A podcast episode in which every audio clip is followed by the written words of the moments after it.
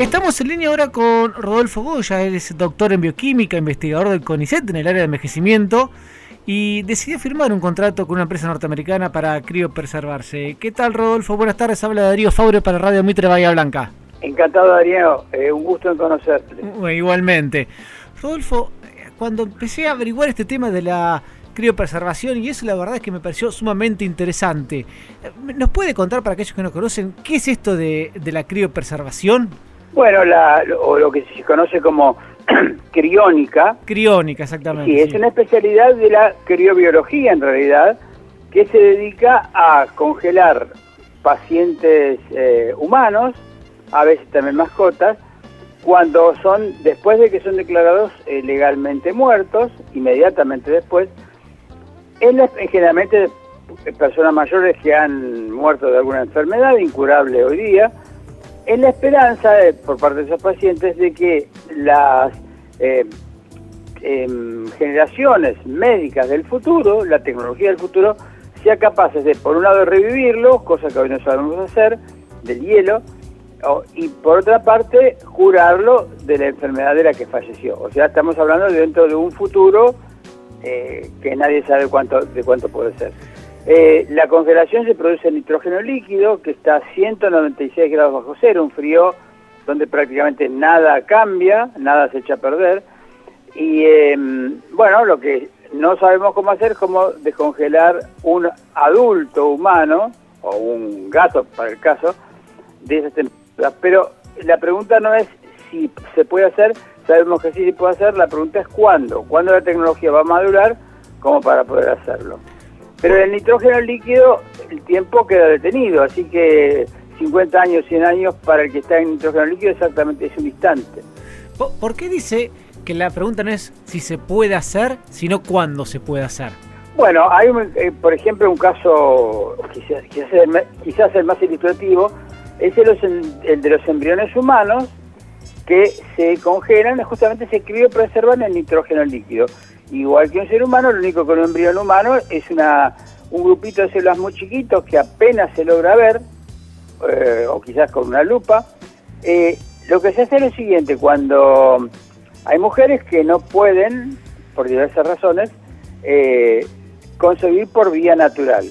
Entonces lo que se hace es, el, la pareja dona esperma, a ella le, le extraen óvulos con un método hormonal, le, hacen producir muchos óvulos. Entonces, esos óvulos se ponen en un tubo de ensayo junto con el esperma del, esposo, de la pareja, y ahí se produce la fecundación de esos óvulos, eh, y entonces se generan muchos embriones, quizás 15, 20. Obviamente no se le pueden implantar los 15 o 20 embriones a la mujer porque tendría 15, 20 hijos, eventualmente se muere. Entonces lo que hace es que se implanta normalmente uno. Y el resto de los embriones, que son seres vivos, que han sido concebidos, eh, seres humanos, se los congela, se los crioniza en nitrógeno líquido, igual con las mismas técnicas que a una persona.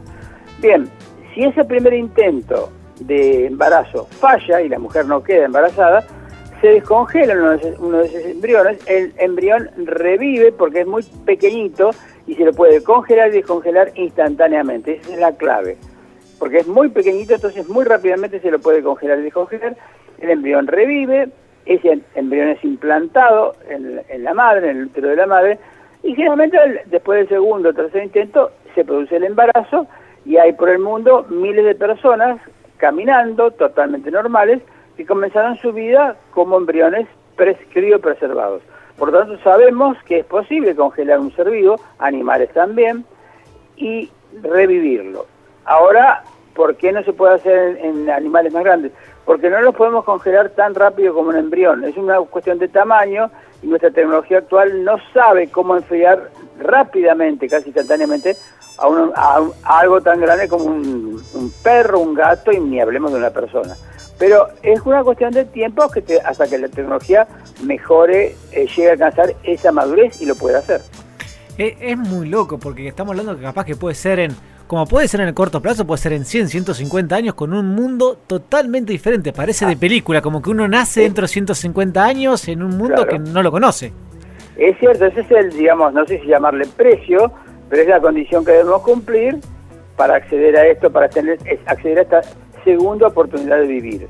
eh, el tiempo no lo conocemos. Hoy la, ciencia avanza tan rápido, tan vertiginosamente, que quizás los plazos sean más cortos de lo que nos imaginamos. Pero nadie puede predecir cuánto va a tardar en ocurrir eso.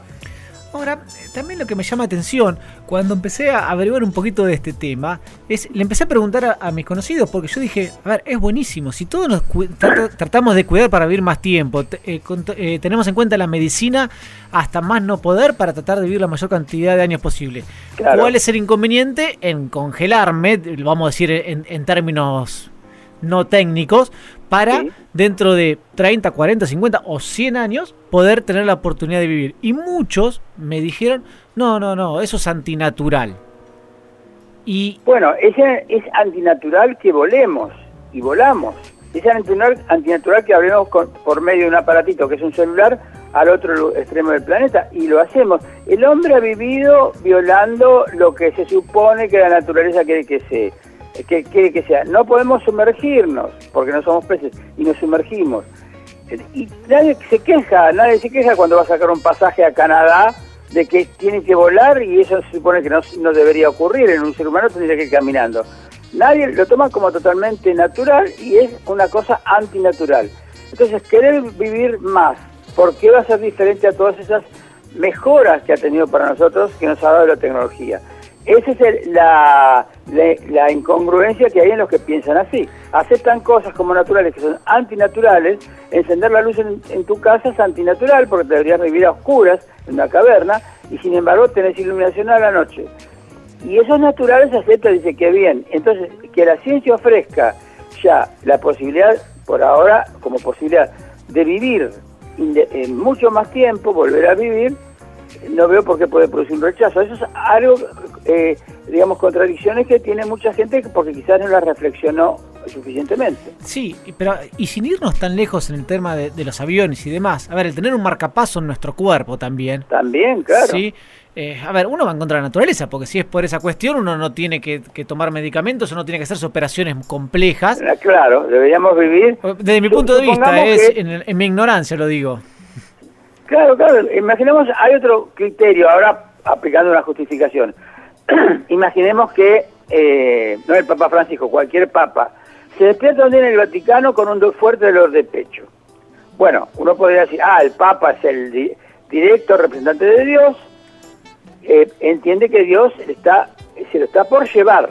El Papa que tendría que hacer, ir a la capilla Sistina y esperar, rezar y esperar que Dios lo lleve como parece que ha decidido. Sin embargo, no ocurre eso. Lo llevarían al Papa a la mejor clínica cardiovascular de Roma, lo tratarían, seguramente lo curarían, el Papa le agradecería a los médicos, volvería y agradecería también a Dios por haberle dado esa ayuda. Así que el mismo Papa, digamos, o cualquier religioso, estaría actuando apoyándose en la medicina, no esperando que el Señor venga a curarlo. Y bueno, y es creyente, yo soy, no soy creyente, o sea que yo si a mí me llevan, tengo dolor de pecho, me llevan a una clínica, me atienden y me curan, yo al que le agradezco enormemente es a los médicos y en todo caso me reflexiono a qué suerte que hubo una época en que la medicina me puede curar. Sí, sin duda. Y a ver, y estaba pensando también que el hecho de, poder revivir, vamos a llamarlo así, no sé si es correcto, eh, también cambia, a ver, un paradigma muy importante en nuestra sociedad que es el factor tiempo. Porque nosotros queremos hacer todo urgente, o muchos de nosotros, porque queremos que el tiempo se nos agota y porque el tiempo es limitado. Y hay un montón de cosas que no hacemos justamente por, eso. Porque el tiempo nos lo impide. Exactamente. Y, esto cambia totalmente. Cambiaría totalmente, claro. Sería otra era, así como ahora podemos de vuelta, traigo el ejemplo, de volar, ir, en, ir y volver en un fin de semana a Europa, y antes no lo podemos hacer, nuestra vida cambió, lo tomamos como completamente natural. Hablar ahora que yo por Skype con un, eh, un hermano que está en España, lo tomamos como natural y es un milagro y no se supone que nosotros pudiéramos hacer eso. La gente se adapta a cosas que son milagros, de verdad como rutinas, pero son milagros realmente, milagros tecnológicos. Y gracias a, a quién le debemos todo eso? A nosotros mismos, a nuestros predecesores, los que inventaron y desarrollaron estas cosas. Así que nuestro agradecimiento es a nosotros mismos como especie y por eso merecemos, tenemos las credenciales como para eh, ofrecerles la eh, esperanza, digamos, creer en que las eh, generaciones futuras van a poder resolver problemas que hoy parecen insolubles, como problemas que ahora son de resolución natural, años atrás o siglos atrás parecían imposibles de resolver. Sin duda. corríjame si estoy equivocado. Hoy hay tres centros, ¿no? Que hacen este tipo de, tratamiento, no sé cómo llamarlo. Sí, yo diría que cuatro ya. Eh, hay un centro, dos centros en Estados Unidos. Yo firmé contrato con uno de ellos. Hay un centro en, Rusia, cerca de Moscú. Y ahora hay un centro en China que está montado. El gobierno chino está interesado en esto, aunque oficialmente no lo apoya lo apoya extraoficialmente en China, si uno no tiene el apoyo, al menos extraoficial del gobierno, sería difícil. Yo he visto una, un documental, una película que firmó un médico americano, de la preservación del cuerpo entero de una mujer china, la primera, con una tecnología absolutamente impresionante que supera a Estados Unidos y supera a Rusia. Así que hay un cuarto jugador en esta, en esta mesa de juego de la crónica, es eh, China y dicen que hay un conjunto de chinos ricos, porque ahí va a ser pago y digamos muy caro, esperando que esto se haga comercial, ahora está en fase experimental, para inscribirse para ser criopreservados. O sea que en ese sentido los chinos tienen una visión quizás más progresista que nosotros. Ah, ahora, le, hago una pregunta de, curiosidad y ya yendo a un tema práctico. ¿Cómo, eh, primero, si es costoso o no es costoso, por lo menos en, los, em, estas instituciones norteamericanas, y, y después, a ver, supongo que tiene que tener ciertos requerimientos desde el momento de la muerte hasta el momento de congelamiento, ¿no? Eh, bueno, primeramente, eh, yo le puedo dar dos, dos valores de Estados Unidos. El de Rusia no lo conozco tan bien. Eh, el instituto donde yo estoy, que es el menos caro, sale entre 30 y 35 mil dólares un único pago, creo preservarse. En el otro organismo que está, se llama Alcor, en Arizona, sale es, se vería como un organismo VIP, eh, sale algo así como 180 mil dólares, mucho más caro. En general, toda la gente famosa y adinerada está inscripta en ese segundo organismo, Alcor, que bueno, pues, obviamente lo consideran más prestigioso. ¿Y, y cómo es? Y la segunda pregunta, esa está contestada. La segunda pregunta es, a ver, eh, porque calculo que hay un tiempo desde el momento del fallecimiento hasta el momento de, de congelarse, ¿no? Exactamente. Hay una ventana óptima. Esa ventana es lo antes posible después de la muerte. Claro. Que ocurrió la muerte. O sea, lo ideal, la situación ideal sería que esté un grupo eh, de, de, técnicos de uno de estos institutos eh, haciendo esta en stand-by, digamos, de un paciente que ya está moribundo y que entonces están esperando que en cualquier momento se produzca el deceso. Ni bien se produce, ellos eh, entran en contacto, si el paciente es declarado muerto, y entran en cuestión de muy pocos minutos para evitar que comience a deteriorarse el cerebro de, ese paciente y le empiezan a hacer una serie de maniobras que lo mantienen viable y, luego lo más importante le pasan por la por una arteria una solución de criopreservación que reemplaza la sangre. ¿Por qué es importante esto? Porque nosotros, nuestra sangre, nuestro organismo, está constituido fundamentalmente por agua. Y el agua cuando se congela forma cristales puntiagudos que desgarran las células. Es, un, es dañino el hielo. Entonces esta solución, que es una solución anticongelante, eh, evita eso. Cuando, cuando el paciente congelado, se forma como una especie de, eh, de eh, sustancia vítrea, por eso se llama vitrificación, que no forma cristales puntiagudos por lo tanto no daña las células. entonces, todo ese procedimiento se hace rápidamente y ya una vez que se ha hecho eso, el paciente es llevado siempre envuelto en hielo, lo más rápidamente que se pueda, incluso se lo puede congelar en hielo seco, al instituto, al centro criónico donde ha firmado el contrato, y una vez que llega ahí, si ya lo han perfundido, se llama ese proceso, ya está listo para hacer, eh, lo ponen en una especie de cámara donde lo van llevando progresivamente la temperatura a 196 grados bajo cero.